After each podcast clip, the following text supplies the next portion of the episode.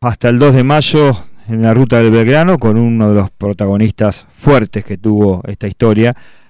Nilo, eh, habíamos terminado charlando un poquito sobre el primer contacto que tuviste con el Belgrano, que fue, digamos, en, tu etapa del curso, allí en la base naval Puerto Belgrano. Eh, pero bueno, ese fue un primer contacto, digamos, lejano, no encubierta, no dentro del Belgrano, no dentro del buque. ¿Cómo sigue la historia? Contame.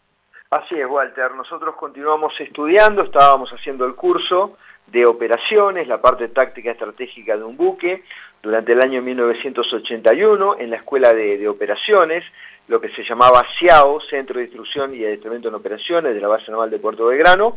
Finalizado el curso, a todos los que egresamos nos dieron un destino y en ese caso a mí me toca como pase una de las dos naves insignia, el crucero a la General Belgrano. Te digo la verdad, eh, cargado de expectativa, cargado de emoción. El UNITAS en el mes de septiembre lo había navegado a, bordo del destructor Hércules, que era un buque misilístico nuevo. El UNITAS que era, que era un ciclo de operaciones con los Estados Unidos que se hacía, ¿no? Exactamente, un operativo con Estados Unidos. Yo cubrí para el diario varios, sí. Exactamente, bueno, me, tocó navegar en el destructor Hércules en septiembre del año 1981, eh, un buque de lujo de origen inglés, el Hércules, gemelo al Sheffield, hundido en combate el 4 de mayo de 1982 por un misil argentino, por el Exocet. Pero bueno, la cuestión es que cuando me toca el pase al crucero General Belgrano y arrancamos caminando vestido de gala, de marinero blanco, con la bolsa de equipo al hombro, entramos a caminar desde el cuartel, me acuerdo, hasta, hasta el buque. Algunos eh, desembarcábamos en el crucero Belgrano y otros irían hasta el portaaviones, que estaba un poquito más adelante. Realmente fue una expectativa muy grande subir por primera vez ya como tripulante, que te, que te mm, reciban, que te comiencen a indicar dónde te ibas a alojar, y el buque era realmente un laberinto, era enorme, andábamos con cara de susto prácticamente a bordo, porque claro, perdidos, andábamos con un mapa adentro del, buque, porque el, barco tenía compartimientos, pero eh, por todos lados era impresionante, era gigante, vos sacás la cuenta, tenía una altura de 37 metros de ah, alto, Desde, la, desde la quilla hasta la punta de la antena. Entonces, eh, para ir, por ejemplo, de, una, de la cubierta de abajo del todo hasta la de arriba tenías que transitar 150 escalones, por ejemplo.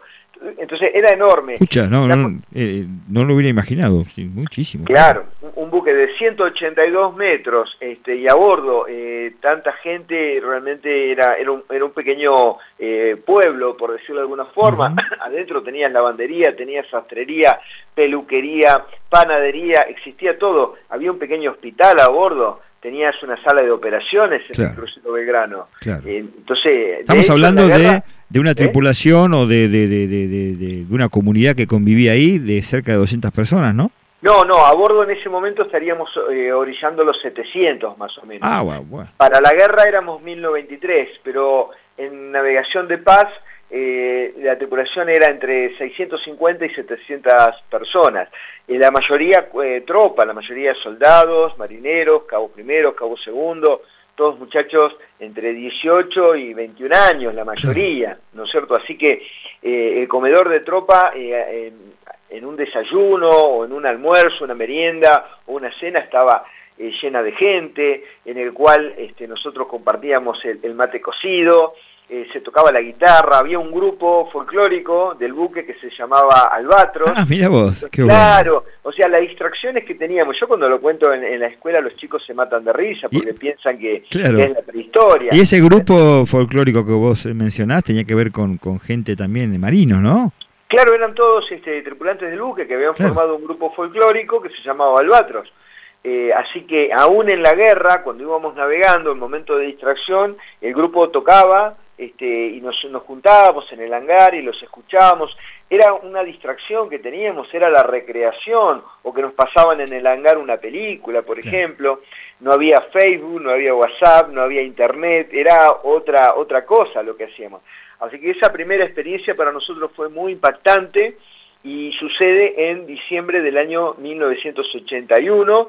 Eh, después cuando llega, me acuerdo, me acuerdo perfectamente cuando llegan las fiestas de Navidad y Año Nuevo, por supuesto, por ser uno de los más este, modernos, se dice, de los más novatos, por supuesto me tocó cubrir guardia el 24 de diciembre y el 31 de diciembre. fíjate que, que aquellos momentos, si hasta se los podría considerar mágicos, estamos hablando de menos de cinco meses de, de, la situación más dramática, ¿no? Eh, Exactamente. Obviamente que pasó el buque.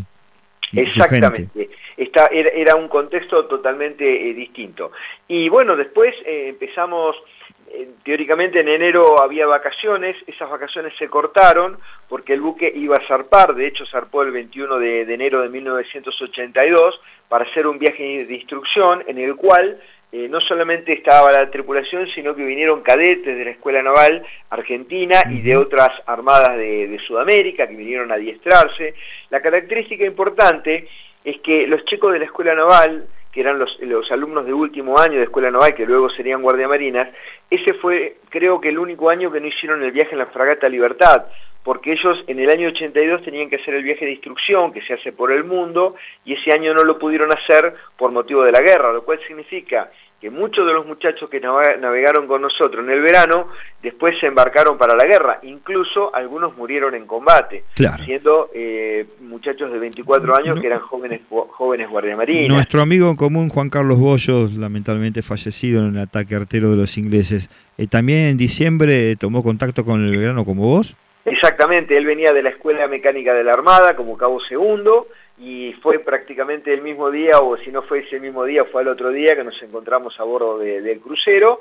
De hecho, dormía en el mismo sollado que dormía yo, de hecho dormía arriba de mi cama. Eran camas este, una arriba de otro, eran cuatro camas, y él dormía arriba de mi cama, y así fue este, al último, hasta el eh, último En el momento. del ataque, Juan Carlos estaba justamente en ese lugar. Exactamente. Y vos, y vos este, de alguna manera, ya vamos a llegar en la charla a ese momento, este, bueno, por fortuna obviamente, Nilo, porque te tenemos, eh, no estabas en ese sitio.